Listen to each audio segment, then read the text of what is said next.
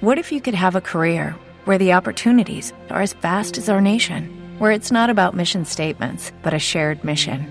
At U.S. Customs and Border Protection, we go beyond to protect more than borders from ship to shore, air to ground. Cities to local communities, CBP agents and officers are keeping people safe. Join U.S. Customs and Border Protection and go beyond for something far greater than yourself. Learn more at cbp.gov/careers. ¿Y cómo desintoxicar el hígado? Bueno, pues se sabe que el hígado es el gran depurador del organismo, el gran depurador. Sabemos que ejecuta más de 500 funciones diferentes, aunque se sospecha que pueden ser muchas más. Muchas, muchas más. Pues sí. De ahí la enorme importancia nuestro estado de salud. Con un hígado en mal estado es imposible encontrarse bien. Por eso es necesario ayudarle de vez en cuando con un ayuno moderado o una cura de desintoxicación. Y yo os puedo explicar un poco cómo lo podemos hacer. Antes de explicar lo que es la eficacia de una desintoxicación hepática, conviene recordar las características y actividades del hígado, porque su función es absolutamente crucial para la vida. Hablamos de una glándula de gran tamaño, pesa alrededor de kilo y medio. Como digo, que realiza multitud de actividades ¿eh? y que eh, podría decirse que es como una gran plataforma desde la cual se liberan sustancias básicas para muchas funciones. Eh, tiene una posición estratégica en la circulación, ya que tiene eh, una vascularización muy abundante. Vamos a ver sus funciones básicas, que son cinco. Por un lado, la actividad circulatoria. Nuestro hígado se encarga de filtrar la sangre procedente del intestino y de esa manera se encarga de depurarla. ¿eh? Por otro lado, se encarga de producir bilis.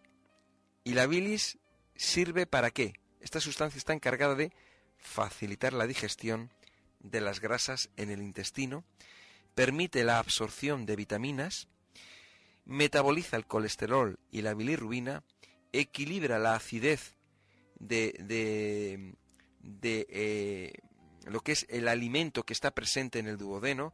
Recordar que cuando el, comemos la comida en el estómago se tritura y en el intestino se convierte en puré.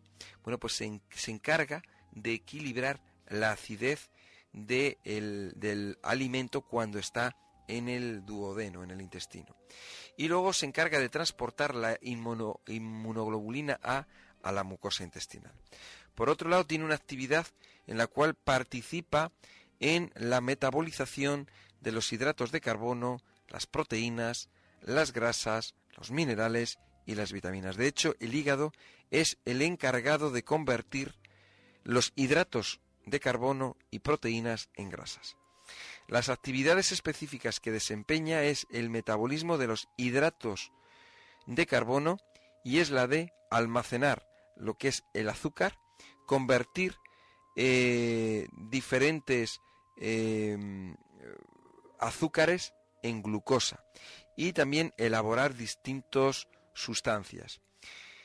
Em, también en cuanto a las proteínas se refiere, lo que el hígado hace es em, va a coger las proteínas y perdón, va a coger los aminoácidos y los va a se va a encargar de enviarlos a través de la sangre los aminoácidos de las proteínas. También fabricar urea para suprimir el amoníaco de los líquidos del cuerpo. Eh, hace muchas más cosas, lo que pasa que son, bueno, muchas funciones que tampoco quiero liaros, ¿no? Se encarga, por ejemplo, de almacenar vitaminas, almacenar hierro, eh, forma sustancias que intervienen en el proceso de, coagulación, como el fibrinógeno, protombina, etcétera. También se encarga de eliminar eh, los fármacos, hormonas o otras sustancias. Tiene una actividad protectora y desintoxicante. Eh, en el hígado existen unas células que se llaman células de Kupfer o macrófagos que tienen la función de comerse a los parásitos, a los virus, a, los, a las bacterias y hongos y otras moléculas grandes, por lo que el hígado, gracias a esa actividad protectora, constituye una barrera para las toxinas y los microorganismos procedentes del intestino. Además, juegan un papel fundamental en la formación de antígenos durante los procesos de inflamación e infección, ¿eh? o sea que nos sirve para lo que es el sistema inmunológico. Eh, y más cosas, como por ejemplo actividad hematológica. Durante parte de la vida que tiene eh, ya en los seres humanos desde que estamos en el vientre de nuestra madre hasta que somos adultos, hay que decir que es muy importante la, actividad que tiene eh, nuestro hígado, ¿no? Eh, porque se forma sangre en el hígado. Además, este produce, como decía antes, fibrinógeno, protombina y heparina y destruye otras sustancias, ¿no? Eh, como sabemos, el, hígado es un es una glándula o un órgano, una víscera muy muy potente eh, y eh, a pesar de que es el, hígado el que se encarga de desintoxicar, el que se encarga de depurar, eh, también mm, necesita ayuda. El hígado también puede estar saturado y necesita pues que nosotros simplemente a través de, la, de, la, dieta, a través de la alimentación, pues le ayudemos un poquitín a que a desintoxicarse, ¿no?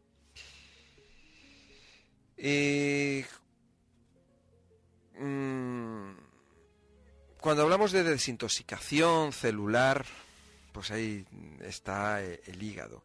Cuando hablamos de depuración de nuestro cuerpo, pues estamos hablando del hígado, ¿eh? siempre, ¿vale? Entonces, el hígado es el, el, que, el que va a hacer que eso ocurra. Cuando el hígado está mal y no puede depurar, pues lo que ocurre es una intoxicación grave en nuestro organismo. Por eso, mm, bueno, pues lo, mejor es ayudarle, ¿no? Em, cuando vamos a ver, hay una serie de síntomas que se pueden producir cuando nosotros depuramos el organismo. Las toxinas, las toxinas se quedan acumuladas en nuestro cuerpo y están dañándonos. Cuando nosotros llevamos a cabo un proceso depurativo del organismo, vamos a experimentar una serie de síntomas. ¿eh? Eso es lógico, porque en el momento en que empiezas a eliminar las toxinas, estas toxinas empiezan a viajar por la sangre y antes de ser eliminadas van a producir una serie de, efectos. ¿De acuerdo? Eh, por ejemplo, durante un proceso depurativo podemos, mm, podemos, dar, mm, podemos ver o puede ocurrir, depende de la persona, ¿eh? que el aliento es más fuerte. ¿eh? Cuando se ha depurado lo suficiente, vuelve a ser fresco y limpio. La orina es más oscura, más densa, con, un olor más fuerte y diferente. Y cuando hemos terminado el proceso depurativo, vuelve a ser clara. ¿eh? Con las heces, pues pasa lo mismo, ¿no? El dolor, por ejemplo, dolores de cabeza. Bien, pues el dolor de cabeza nos puede indicar que se están eliminando sustancias eh, de desecho, sustancias tóxicas, y cuando se han eliminado, el dolor de cabeza desaparece. Podemos llegar a tener incluso fiebre durante un proceso de desintoxicación, ¿eh? Eh, que está producida por las toxinas o por los mismos virus o las mismas bacterias que están, que están siendo eliminadas. ¿De acuerdo? O sea, como digo, pueden ocurrir cuando durante un proceso eh, de desintoxicación puede ocurrir eh, eh, una serie de síntomas. Recomendaciones durante la desintoxicación. Bueno, pues hay que comer en todo lo posible alimentos que sean biológicos. Frutas. Hay que tomar mucha fruta. Alimentos. Pues, pues si vamos a tomar las verduras, pues al vapor, por ejemplo, a la plancha. Eh, hay que eliminar todo lo que es refinado, las carnes rojas, los lácteos y los derivados, los todo lo que está relacionado con bebidas alcohólicas, los azúcares, los fritos, los, los congelados, los precocinados, todos los excitantes. Tenemos que tomar caldos depurativos diariamente ¿eh? y fuera de las comidas. Eh, trate de reducir la cantidad de alimentos a ingerir, o intentar tomar, no, no hincharnos a comer, sino comer menos cantidad, ¿vale? Evitar el estrés, eh, hay que mantener una higiene externa e interna adecuada, o sea, lavarnos bien externamente e internamente, ¿no? Eh, realizar ejercicio, dormir bien, beber agua filtrada o embotellada, alimentos, pues mira, desde los cereales integrales, las frutas, las verduras, las uvas, por ejemplo, manzanas, ciruelas, cerezas, nísperos, alcachofas, cardos, cebollas, rábanos, aceite de oliva, las fresas, endivias, escarolas. Y cuando estamos hablando del hígado, lo que necesitamos es... El hígado es un órgano eh, muy interesante, es muy importante y que es muy fuerte, es muy resistente. Sin embargo, eh, mm, porque sea fuerte y resistente no quiere decir que no vayamos a tratarle eh, adecuadamente y a mantener a mantener el hígado pues bien no no tenemos que pasarnos de la raya porque si no más tarde más temprano luego vamos a padecer problemas graves y el, y el hígado cuando se daña realmente eh, el daño es, es importante. El, el, hígado es un órgano, como digo, que resiste en silencio, pero cuando, cuando se estropea, se estropea de verdad. Entonces, si tienes cualquier síntoma, cualquier problemilla, eh, eh, el hígado no duele, eh, no suele doler. Cuando el hígado duele, ya cuidado, ¿eh? Pero, ¿cómo podemos saber si nuestro hígado no está bien? Lo podemos saber mm, por lo siguiente. Cuando nosotros comemos, la comida pasa al estómago y de ahí pasa al intestino. ¿De acuerdo? A partir de ahí, partir de ahí que se empieza a producir, a realizar la digestión, todos todo lo que se genera en el intestino, todos los nutrientes y muchos elementos, toxinas, etcétera, que se han generado ahí durante la digestión o productos que van en los alimentos, como puede ser pesticidas, como puede ser bacterias, como puede ser virus, parásitos, hongos, como puede ser cualquier tipo de herbicida, producto químico que ha entrado eh, a través del agua o a través del alimento, todo eso va a pasar, pasa al hígado, a través de la sangre. ¿eh? Entonces, eh, el hígado es el que se encarga de depurar eso. Como vemos, si tenemos problemas intestinales, probablemente podamos tener problemas de hígado. ¿eh?